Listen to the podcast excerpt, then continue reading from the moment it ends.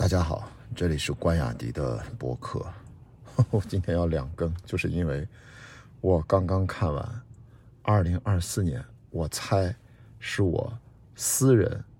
体验最嗨的、最爽的一部娱乐电影，就是我们的老朋友啊，就 郭达，没有杰杰森斯坦森啊，斯坦森郭达主演的《养蜂人》啊，我应该回去下载，赶紧未来找资源要把它。就是没有暴力画面删减版的完整版要看一遍。我接下来的内容，我要把这个剧情要全程剧透，你才知道我为什么会私认为在一月初我就认为它是我二四年的私体验，我认为是最爽的一部娱乐电影啊。他这次扮演了一个，嗯，就是就是最惯常的俗套剧情，普通一个邻居大爷，他就他长得像一个邻居大叔一样在养蜜蜂。然后他有个邻居大妈，他的算是房东，很关心他。然后这个房东突然有一天就被电信诈骗，他是一个做慈善的，两百多万美金就飞灰烟灭，这房东大姐就自杀了。然后这个其实背景是个神秘特工的，我们的啊郭达大叔啊杰森斯坦森就怒了，就找到了这个分站，一把火烧了。追根溯源，给他他已经退休了，给他原先的总部打电话，发现还有个母公司，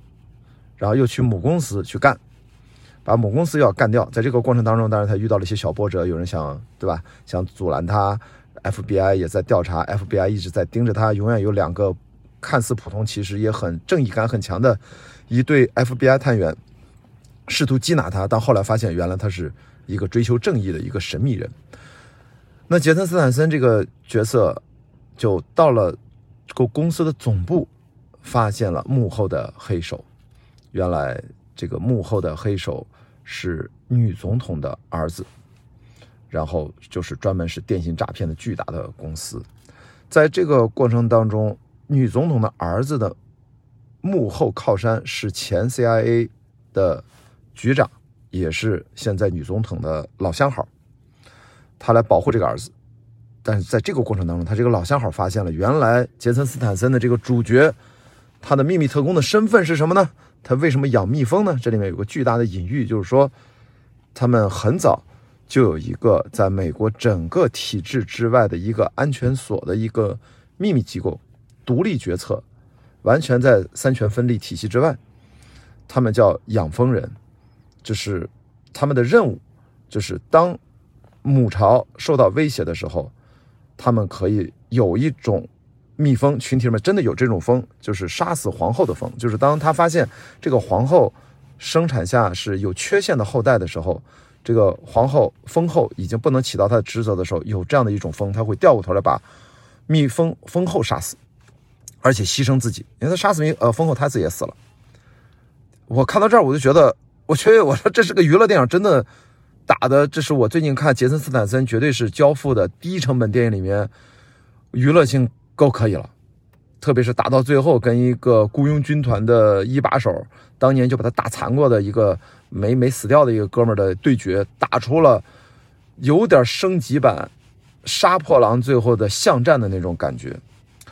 但是我还要说回这个主题。总之，最后他就一个人，因为他。就是在这样的一个秘密计划当中，每一届都会有一个养蜂人这样的一个角色，他的能力就是无人能敌，什么 SWAT team 什么，他一个人就可以干掉一个 team。他其实退休了，杰森斯坦森退休了，然后还有个继任，那个继任是个神经病啊，当然我就不给大家剧透那么多细节了。总之，当这个女总统的儿子后面的靠山，就是前 CIA 局长知道是这个哥们儿的时候。他掉头就跑，就赶紧求饶，说：“咱赶紧给你妈打电话，咱这事儿干不了。”这个人，他知道这个体系，他知道他有这么一个工作，包括呃 FBI 的副局长，他也听到这个名字“养蜂人”，他就愣了。但最终的这个结局我不给大家剧透了，反正就是这个郭斯达是不郭斯达，简泽斯坦森，就是他一路杀到最后，杀到总统面前，这个事儿该怎么办？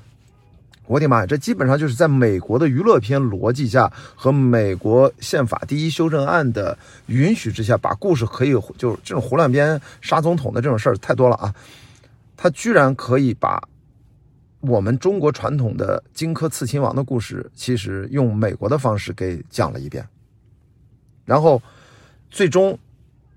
问出那句，我觉得大家在是吧？DC 漫画里面是吧，或者超人大战蝙蝠侠里面，永远在问那个问题，对吧？就是追求正义还是追求正义的手段啊？是否正义？这是一个永恒的劫难。而在这里面的诘问啊，不是诘问啊，在这里面的诘问是 FBI 探员。他被问住了，说你到底是服务于法律还是服务于正义？哇，我觉得我我不知道，我就要跟他讲为什么年度最爽片呢？就是，我觉得引进这个片子，你把它当成娱乐片引进，我觉得这个里面多重多重的阐释和我作为一个普通观众的理解，就是你你让我们中国老百姓在看什么？提醒我们是不是？我们当年也拍过英雄啊。我们当年陈凯歌也拍过《荆轲刺秦王》，这是中国传统文化，对不对？这是这个弑君的故事，这个在两千年前，呃，算是什么？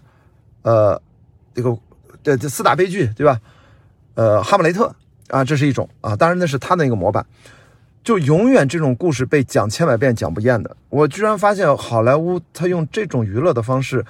给我们。非常酣畅淋漓，enjoy。我知道我在享受他复仇的暴力。阿美刚刚昨天说，他说他前天说的，他不 enjoy 暴力，哪怕是正义复仇的暴力，他也不 enjoy。但其实我特想请他去看看这个片儿，他会如何感想？但是引进这个片子给我们中国观众看，那你其实是不是我们跟美国观众的心情，我不知道会有什么差别？我其实在思考，就是说，其实他就是你就看一看吧，这就是个娱乐电影，你看看你想怎么着？你其实，不管你在生活当中有多少的愤懑、憋屈、压抑，你其实这种愤怒，是不是刚好有一个这样的娱乐电影给你一个通道，让你稍微的舒缓一下，转过头来睡醒一觉，明天早晨继续上班，继续自己的生活，还是对自己的生活有所改变？如何去面对自己内心的真实，去活出真正的自己？我就在刚刚几分钟之前，我一个老朋友，呃，平时不怎么联系。然后她四十多岁啊，是一个女生啊，然后她就给我发了她的小红书，其实她在讲她四十多岁裸辞去寻找自己，去做各种尝试啊。她刚才在说她又去学了个什么什么课，我都没听说过那个课。然后她刚才又给我发信息说，他关注了一个男生，呃，年轻的创业者从国外回来，什么振兴农村，巴拉巴拉。他看他什么直播，也让我呃看一看，没准还想跟他对话。我因为他以前是个经纪人嘛，我说我心想。我说你为什么不多关注自己？我说咱们都四十多岁了，我说我一看那个履历，那个年轻的男生，我的名字都没记住。我说这种人不需要我帮助他，这种明星创业者他身边不缺资源，我干嘛去帮这种人？我觉得我我当时就觉得他肯定是个经纪人，就惯性使然。我说你应该真的需要的话，可能是你本人跟我录一期播客，告诉我你为什么四十岁加裸辞？你本来是业内很好的一个经纪人，然后现在去寻找自己的方向。你需要更爱自己一些，对不对？我就给他直接这个反，哦，他马上说，哦，你的这个反馈对他就对我启发特别大，哦，我还是被之前的工作这么多年的经验，好像是不是有点打引号的绑架了？我原想的是别人，所以我说这么远绕回来，就是娱乐电影，好莱坞娱乐电影，真的，他其实大卫阿耶这个故事，其实我觉得他可能我不知道，就是我说那些他的。在美国而言，他不需要隐喻，他是直白、赤裸裸的告诉你，这是他。其实他既然故事这么讲，也就是他作为编剧的角度或者导演的角度，他认为在美国的这个社会，他就是需要一种纠偏机制，哪怕是极端的。当你社会的矛盾无所解的时候，就要有一个强大的这样的一个坚持正义的人要站出来啊！听上去特像一个漫画故事啊，他居然给你拍出来了，还是杰森斯坦森？真的，我觉得这这几年。交付的很好的一个低成本啊，这是真的是个低成本的动作片啊，好吧，它它是不是好莱坞？我看那个片片头那个厂标没注意，是个独立制作应该，好吧，所以我讲到现在，大家或许应该理解为什么我会把它当做我的二零二四年年初我就确定它是我的年度爽片儿年度的爽片娱乐佳作，就是因为它对我的现实的生活也起到了一些抚慰作用。但是我似乎也觉得，已经这个片子也蛮讽刺的，甚至有一种黑色幽默在里面。最终的结局我就不给大家剧透了，因为我其实想这么详细的剧透给大家，我觉得要注意，我做我做我的这个播客，特别是聊到这一集，我更多的是给这些影迷朋友们在交流。如果我的听众你其实平时就不看电影，可能你对我讲的这段今天的这一集其实没有什么感觉。就像我们把一本书拆的很细了，你只要不是一个爱读书的人，对吧？我我大家都知道最近这播客纵横四海，对吧？呃，A Melody 拆了那么多书给大家，三四个小时说一本或者几本书，反而能激发更多的人去读那本书。其实这个反直觉的行为，就是说它前提是还是你要读书的。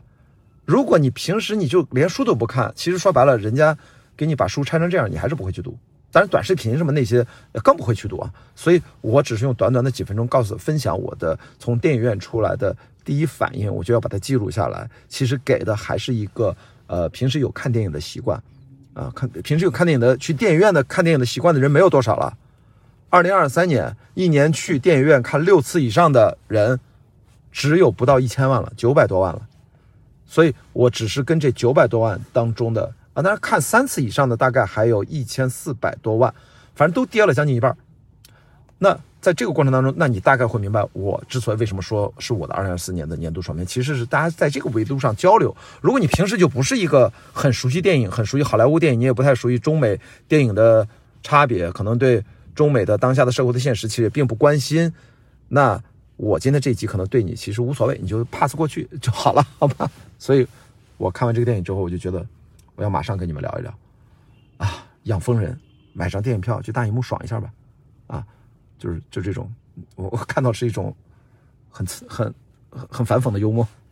是我现实生活的反讽的幽默，啊，它也好看，好吗？OK，